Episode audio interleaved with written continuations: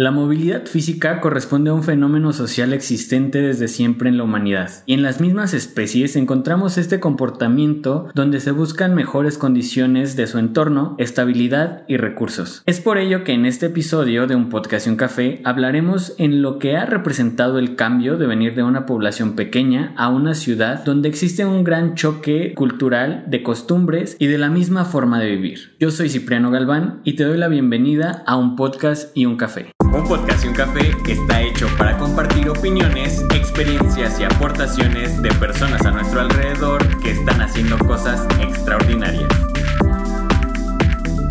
Educación, ciencia, salud, cuidado personal, arte, emprendimiento. Bienvenidos a un podcast y un café donde todos podemos expresarnos. Bienvenidos una vez más a este nuevo episodio de Un podcast y un café. El día de hoy estoy muy emocionado porque está conmigo una persona eh, muy importante en mi vida, una de las personas que más quiero y admiro y respeto y una de las personas que lo sabe todo de mí además.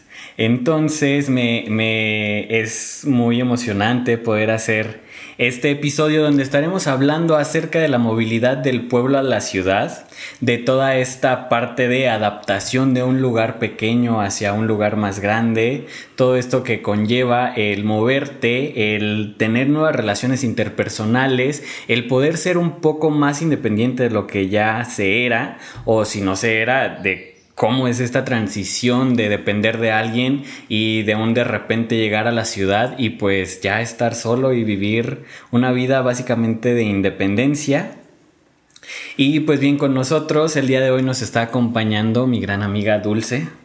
Dulce Alonso, que eh, pues ella es licenciada en Derecho, recién titulada y pues que viene de Pénjamo, Guanajuato y nos y estuvimos juntos en la preparatoria, desde preparatoria aquí en Morelia, en La Salle Morelia. Y pues justamente vamos a platicar de esta experiencia de pasar de, del pueblo a la ciudad, de pasar de un lugar pequeño con costumbres ya arraigadas a una ciudad donde eh, nos ofrecía pues un sinfín de nuevos, de nuevos conocimientos. Así es que pues me da mucho gusto de tenerte por fin aquí, después de tanto tiempo que habíamos planeado que estuvieras. Me da mucho gusto tenerte, Dulce.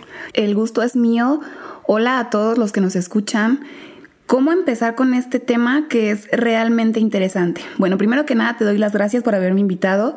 Estoy sumamente complacida y comparto tu felicidad de este nuevo proyecto que está increíble. Como bien dices, desde hace al día de hoy 10 años que tuve la oportunidad de cambiar de, de residencia, pero fue un cambio sumamente drástico para mí porque te comparto, les comparto a todos los que nos escuchan. Yo estaba cursando eh, los últimos días de secundaria, últimos días, y de un, dos, tres me dicen mi, en mi casa, ¿sabes qué? Eh, te vas a vivir a otra ciudad. En este caso fue Morelia.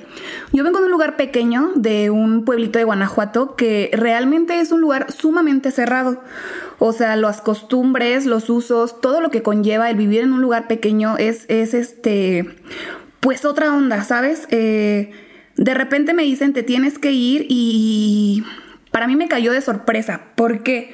Porque ni siquiera me dijeron, nos vamos todos juntos como familia. O sea, nada más me dijeron, te vas con tu hermano. Mi hermano es mayor que yo únicamente por un año, seis meses, un año y medio. Entonces, imagínate el, el salir de la secundaria y que me digan, te vas a vivir a una ciudad completamente nueva que yo no conocía, pero absolutamente nada. Y de repente me dicen, te vas con tu hermano que es únicamente un año mayor que tú. Que justamente también me platicabas que el cuando viniste a hacer el examen, no sabías que venías a hacer el examen. Es correcto. Yo, eh, justo mi situación se, se coordinó con la de mi prima, una de mis primas que es mayor que yo. Ella estaba terminando la preparatoria, le dan la oportunidad de venirse para acá a estudiar la universidad y me dicen, pues acompáñala, ¿no? Te juro, les cuento que yo estaba en clases de la, de la secundaria y me dicen, eh, arregla tus cosas, ahorita pasan por ti a la secundaria. yo, ah, va, ok, eh, va a ser un fin de semana normal. Ya estando aquí, eh, la acompañamos a la, a la, universidad, a la institución, a, a que presente su examen y me dicen, pues de una vez hazlo tú, ¿no? Y yo, pero pues yo me voy a quedar en, en, mi, en mi localidad. Ajá. Y me dicen, no, pues preséntalo. Eh, presento el examen, lo paso y me dicen, pues ya te quedas. O y sea, toda una sorpresa de que ibas a llegar a, a algo nuevo, una ciudad más grande y demás. ¿Y cómo fue esta parte en la aceptación? O sea, inmediatamente le dijiste a tus papás, sí, sí me voy, o eh, hubo ahí este, algún recelo o algún resentimiento de decirles no porque hicieron esto. Pues mm, yo estaba muy emocionada porque adolescente este, estaba sumamente emocionada porque yo sabía que de alguna forma no iba a estar sola. Yo jamás me he sentido o me he considerado de alguna forma sola porque me vine con mi hermano. Él y yo desde toda la vida hemos estado juntos, nos hemos criado juntos y, y yo recuerdo que si yo tenía algún problema, un conflicto, yo me acercaba a mi hermano y entre los dos lo solucionábamos. No no le estoy restando importancia ni, ni, nada a la labor que mis papás hacían, este, para nada, siempre han estado con nosotros, pero sí de alguna forma eh, me fueron encaminando de, o sea, de, un, de un punto a hazlo por ti misma.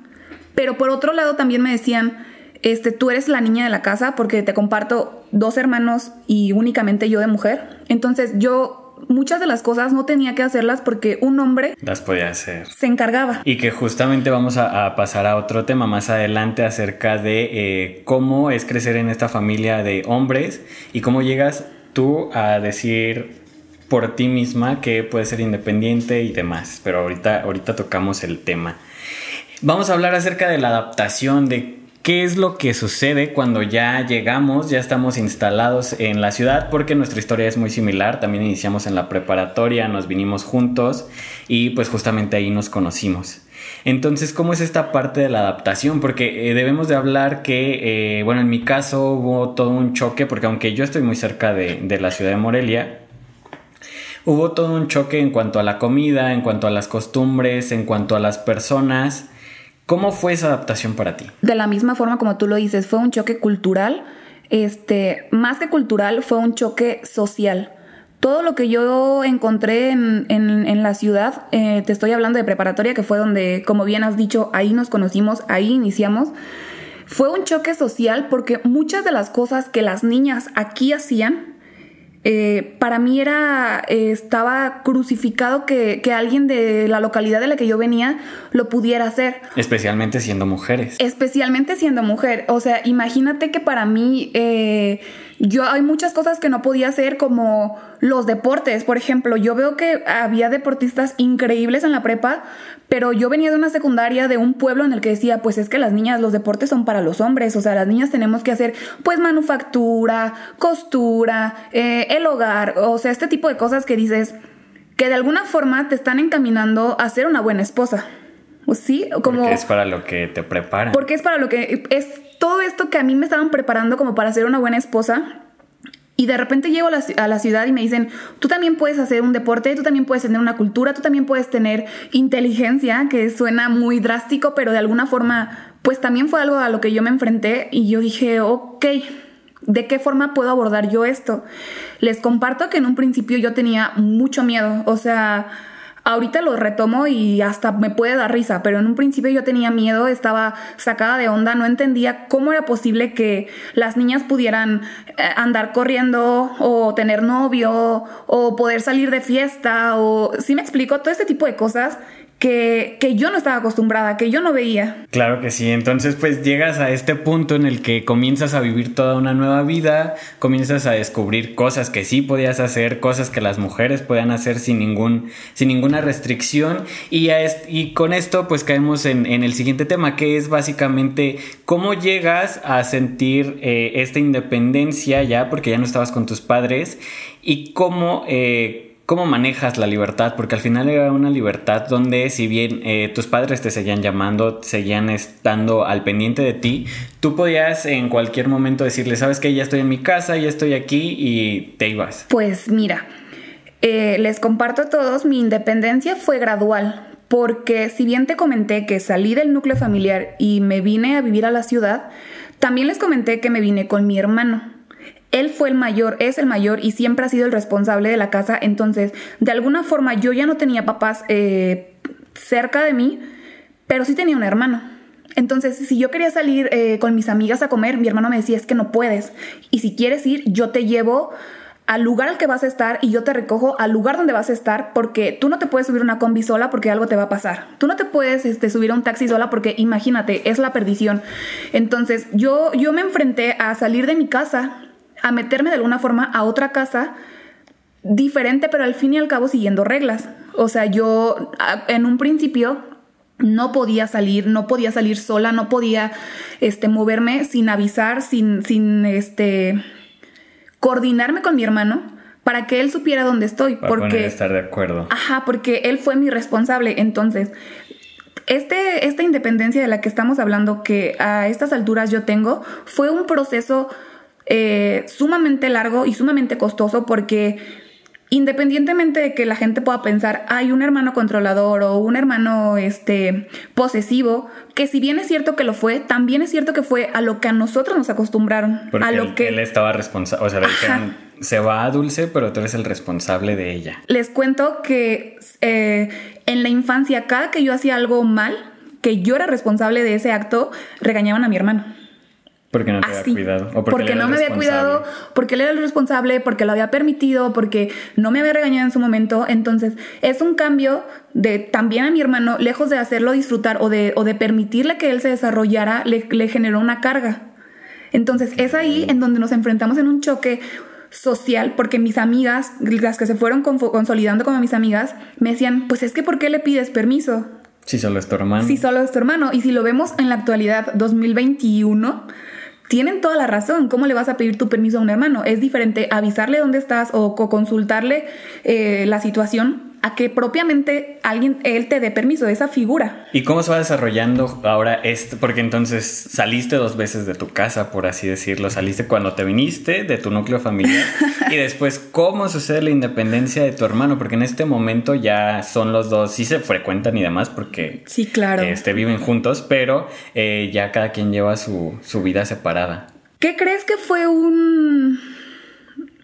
Eh, fue como un un parteaguas gigantesco porque de estar todo el tiempo juntos, llegó un punto en el que él me dijo, yo mi vida, yo mis cosas, tú tu vida, tú tus cosas. Claro que fue gradual. O sea, pasé del hecho de decir, eh, yo te llevo, yo te traigo, avísame dónde estás, em, coméntame si te mueves. Ahora decir, pues nada más avísame si vas a llegar a dormir, digo, porque yo te estoy esperando. Pero fue fue un punto en el que no Para quiero cerrar decir. bien las puertas, porque aparte en tu casa le ponen como 10 mil mil candados a la puerta. Es que es otra cosa que nos enseñaron. La seguridad es muy importante y más porque yo tenía 15 años cuando me vine a vivir a Morelia. O sea, terminé de cumplir aquí los 16. Entonces, eh, llegamos en un punto en el que mi hermano dice, ¿sabes qué? Ya, o sea, yo ya no puedo controlarte, este, yo ya no puedo hacer mis cosas porque obviamente yo tenía la inquietud pues de salir, de conocer, de fiestas, de, de todo y me dice mi hermano, tú tus cosas, yo las mías y llegamos en un punto en el que ya no sabía yo de él y él no sabía de mí. O sea, fue un... O sea, pasaron de un extremo a otro. A otro, completamente. De un extremo de estar unidos siempre, de siempre estarse eh, cuestionando las cosas, de siempre estarse pidiendo permiso, a simplemente ya no saber. Exactamente. El uno del otro. Hubo, hubo un momento en el que de verdad nos veíamos nada más porque teníamos que vernos porque coincidíamos en la casa. O sea, la casa, tu casa cuando gustes, es pequeña, entonces teníamos que coincidir ya sea en la cocina, ya sea en la sala, en, en el baño, en espacios de uso común.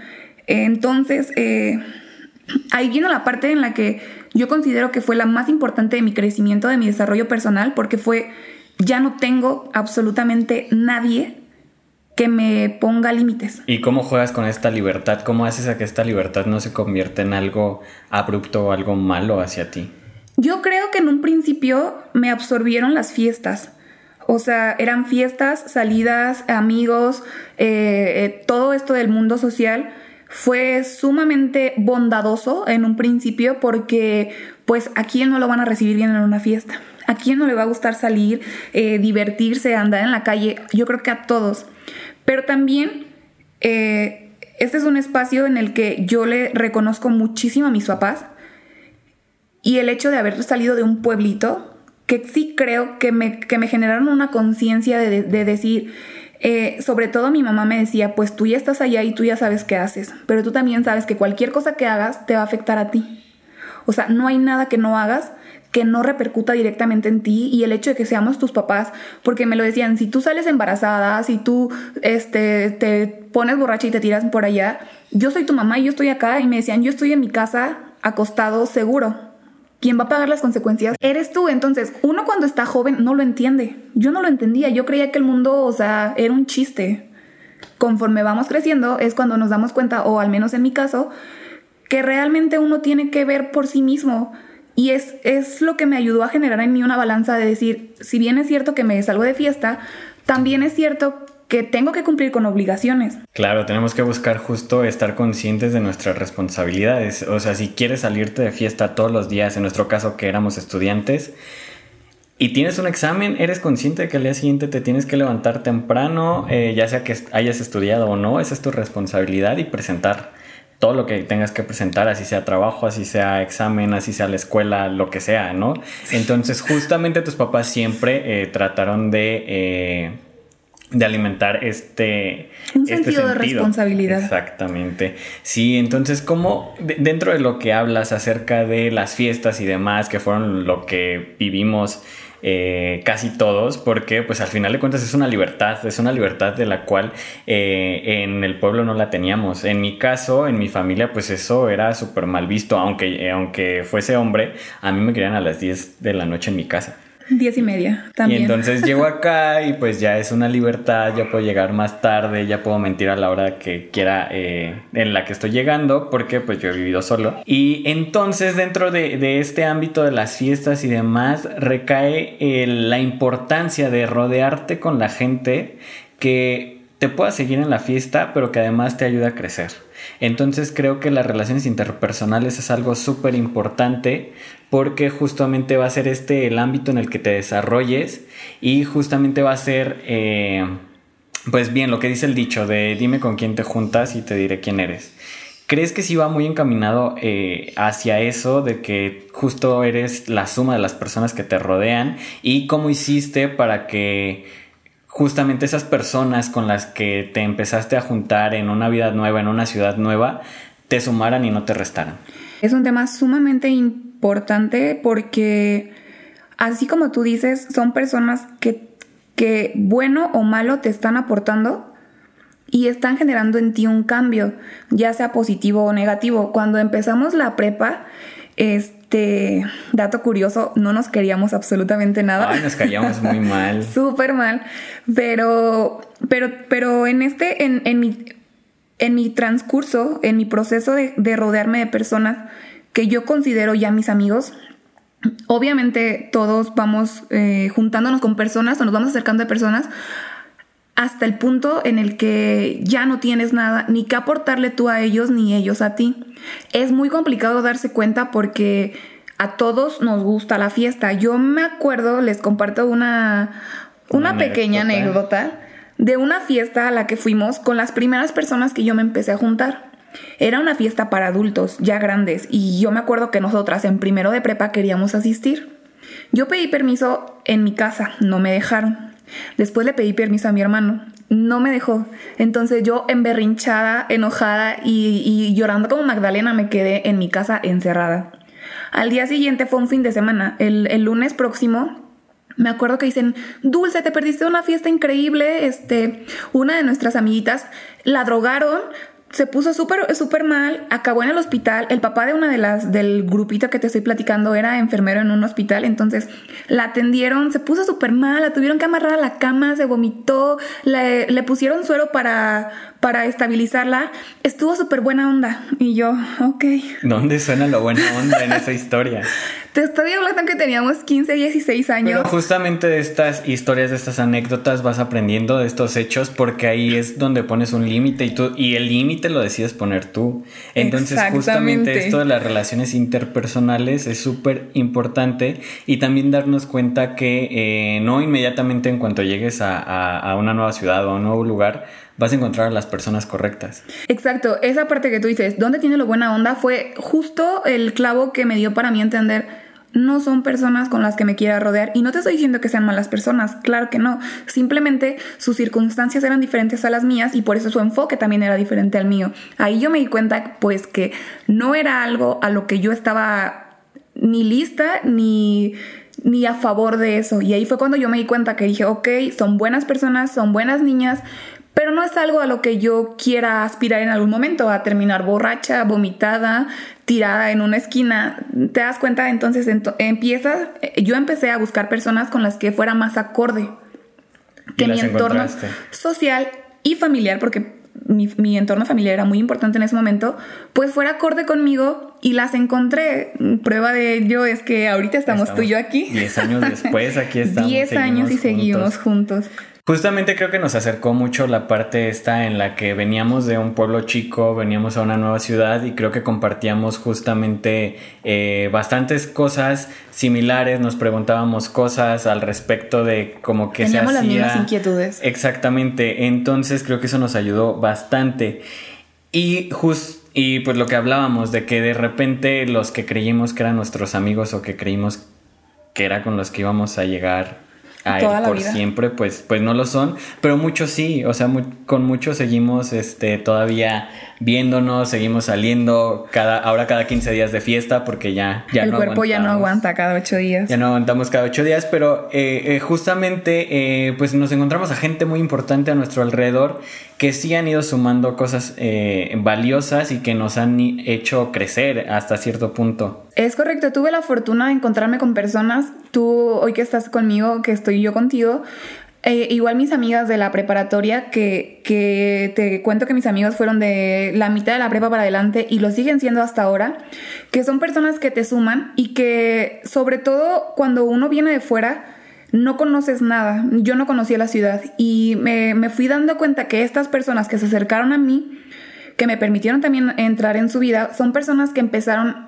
a, a impulsarme lejos de detenerme o, lejos de estancarme, me empezaron a impulsar de sal, conoce, eh, cuídate, sé responsable, o sea, sí salimos de fiesta, pero también nos vamos a clases. Yo me acuerdo que teníamos un dicho sumamente importante entre nosotras, era un mantra de vida que decía, si salimos todas juntas, este, estoy hablando como mujeres, como mujeres de fiesta, noche, alcohol, solas, si salimos juntas, juntas nos regresamos y ninguna se queda en el camino y así nos podamos enojar en la noche, juntas nos regresamos porque se trata de cuidarnos entre nosotras. Que todo esto también pues te lo da la madurez, o sea, vas aprendiendo, vas aprendiendo la primera anécdota que nos, que nos contabas a esta nueva anécdota donde hablamos de que siempre juntas, o sea, llegamos juntas, nos vamos juntas, pero creo que todo esto pues es una línea de aprendizaje, ¿no? Sí, uno, o sea, sobre todo porque veíamos cómo muchas niñas iban quedando en el camino. Lamentablemente es un tema pues muy sensible pero muy real. Muchas niñas han quedado en el camino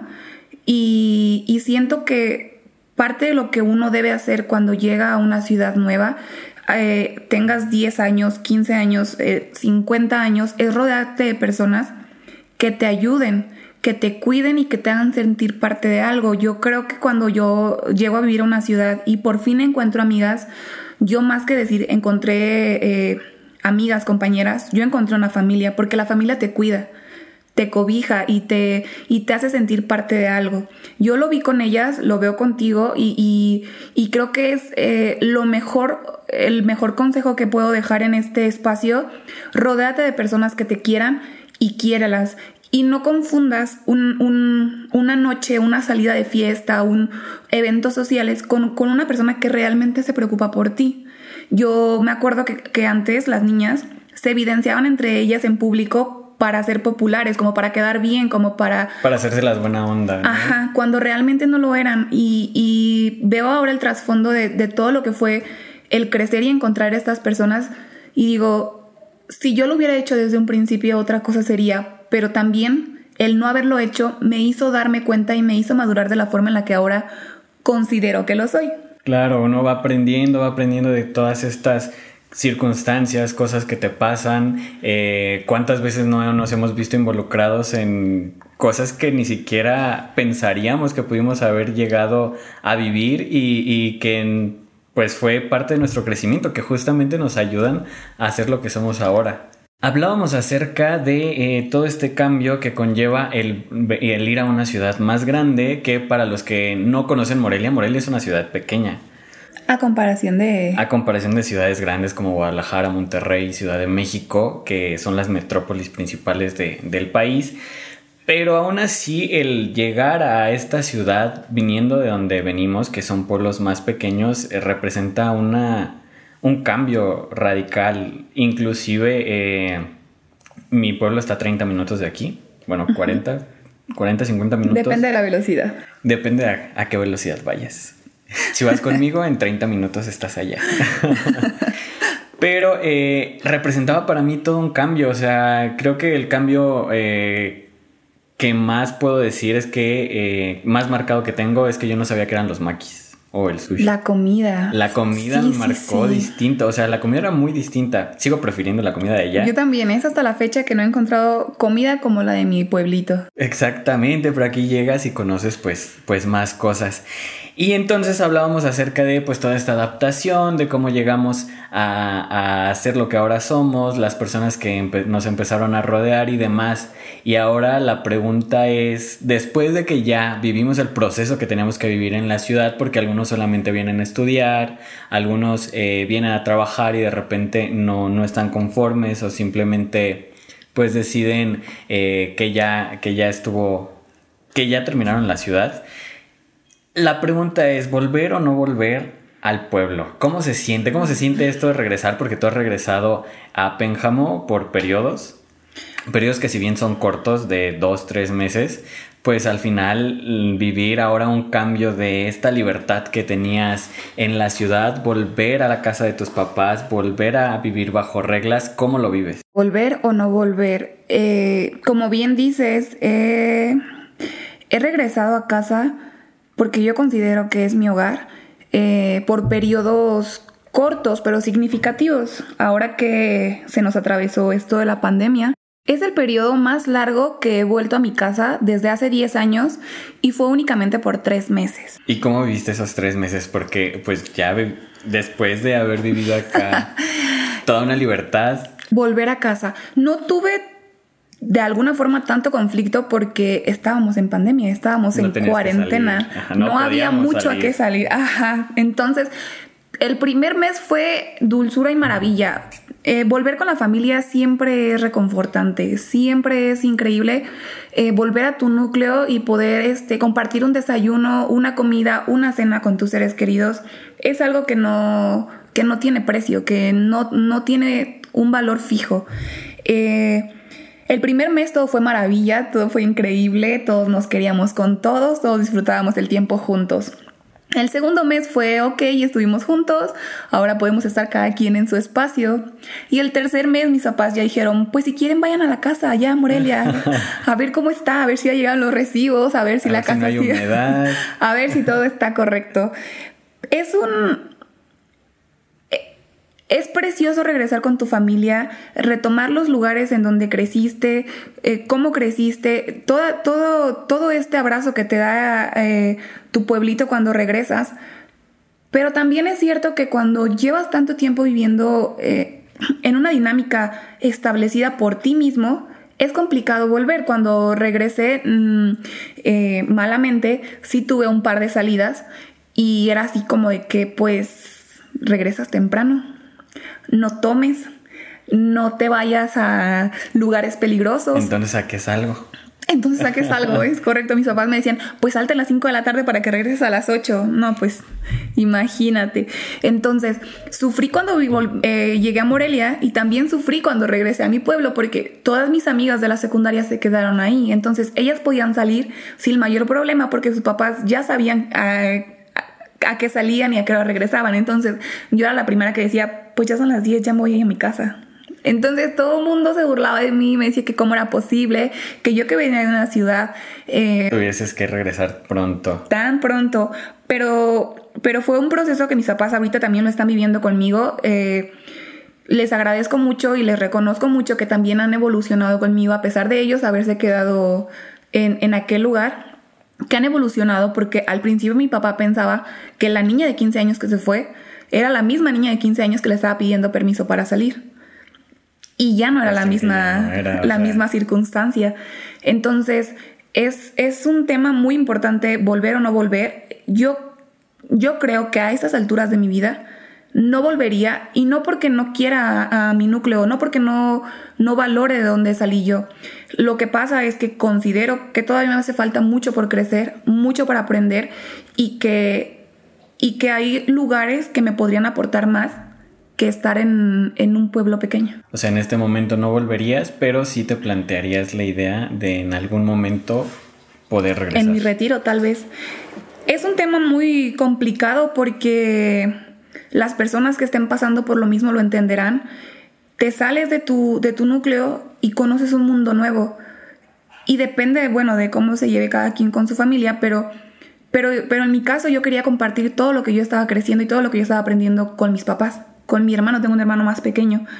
Entonces, yo creo que si, que la única motivación para volver serían mis papás pero si yo puedo traerlos conmigo, o sea... Los traerías para acá. Sin dudarlo dos veces, o sea, los traería porque... Y independientemente de que llevamos tanto tiempo viviendo a distancia, siempre hemos vivido juntos porque nunca nos hemos dejado de hablar por más de dos días.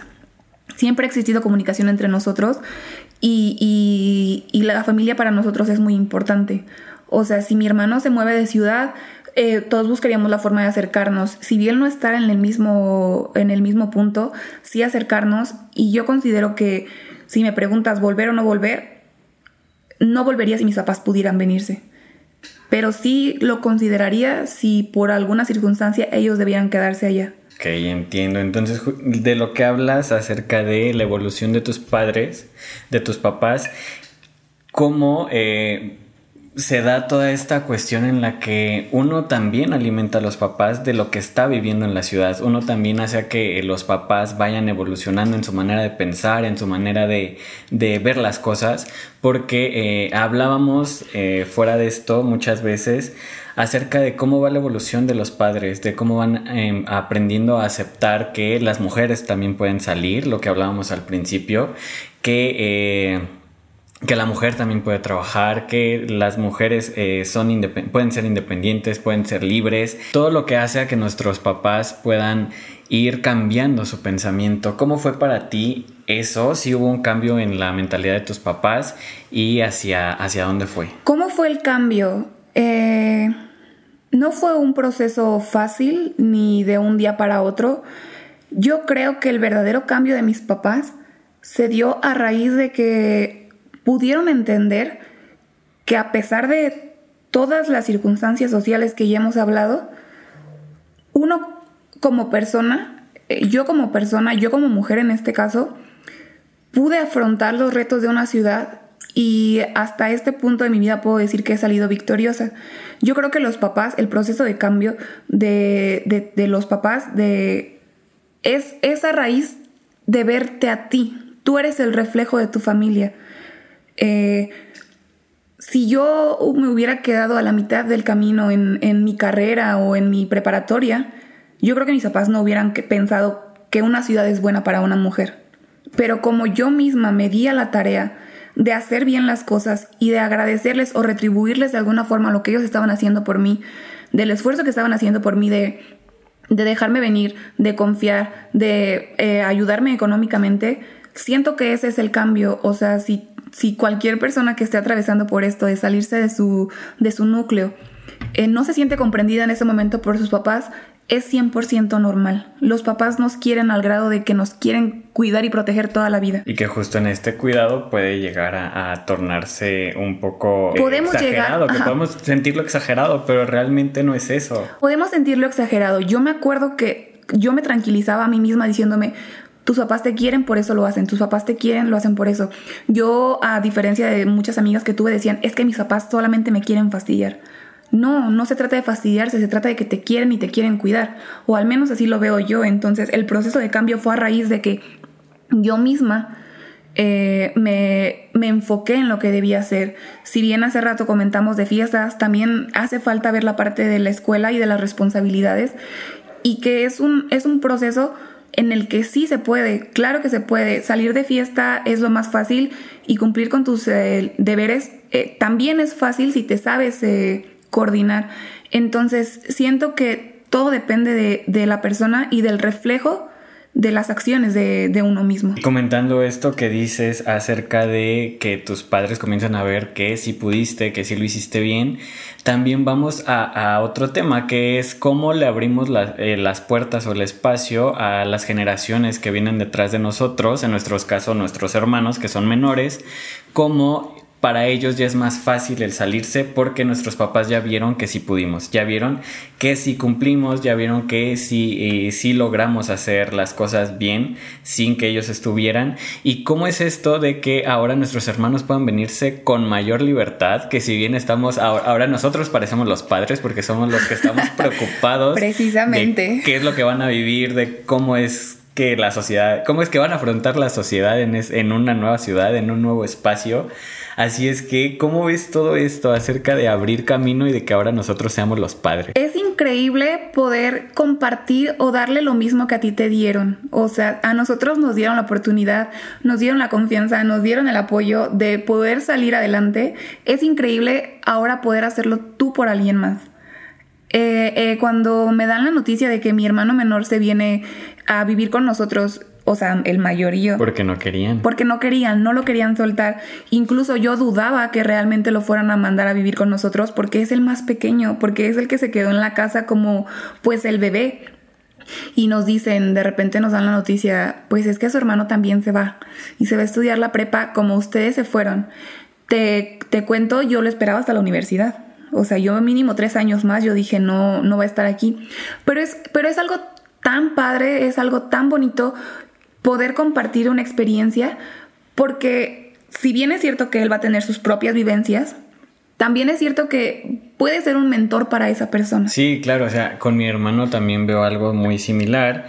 Y justamente creo que eh, una de las cosas que más le ha aportado dentro de, de, de este tenor de, de, movilidad en la ciudad es que, bueno, para los que no son de Morelia, en Morelia el servicio público son las combis y las identificas por color y por número, más que nada por color. Entonces le, le dices a alguien, toma la combi gris y esa es la que te va a pasar por cualquier lugar.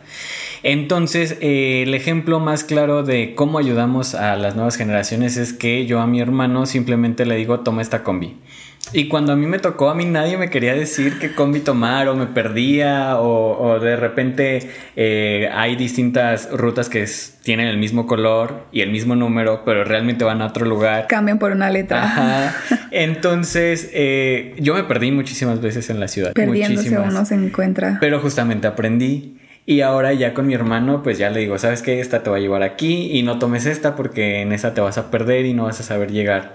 Y creo que esa es una de las cosas que más que más noto que podemos ayudar, porque como tú dices, sus vivencias las van a vivir, las van a estar pasando ellos solos, pero podemos ir aportando estas cositas que pueden ser insignificantes, pero que realmente les van a hacer no perder mucho tiempo perdidos. Es cierto, y bueno, ya me voy a escuchar sumamente señora, pero pues las nuevas generaciones ya nos llevan de calle, o sea, ya le saben de todo a todo. Pero, pero siento que es muy importante el papel que vamos a cumplir. Bueno, tú en este caso ya lo estás cumpliendo, yo apenas.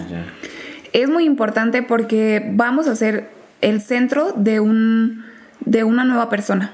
O sea, te cuento o lo comento como una nueva persona porque todos cambiamos, todos evolucionamos y, y a nosotros nos va a tocar ver a la nueva persona que va a ser nuestro hermano desarrollándose en un ambiente completamente diferente. Pero bueno, como dices, ya estamos sonando como padres y el tema pues que hablábamos era de, cómo adaptarnos a, una nueva ciudad y pues bueno, estamos a punto de terminar y dentro de, de este podcast lo que hacemos para finalizarlo es dar aportaciones, aportaciones acerca de lo que eh, estuvimos platicando, eh, resumiendo la parte de la adaptación de del pueblo a la ciudad, el cómo encontrar relaciones interpersonales o personas que te hagan crecer y cómo hacer a que seamos conscientes y seamos responsables de lo que está pasando y cómo eso nos va a ir a ayudar a crecer. Entonces tus aportaciones para las personas que están a punto de cambiar del pueblo a la ciudad,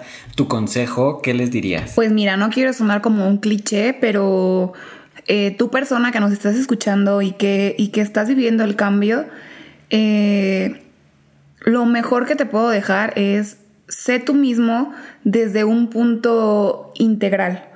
O sea, no me refiero como a la sociedad, me refiero a ti mismo en cuestión a no te falles tú como persona, tú como en tu integridad, no te dejes de lado porque muchas veces eh, queremos tener un, un cambio o una aceptación acelerada, pero creo que es muy importante darte el tiempo para valorarte a ti mismo como persona y valorar el entorno en el que te estás desarrollando para poder decir ampliamente esto sí me gusta, esto no me gusta.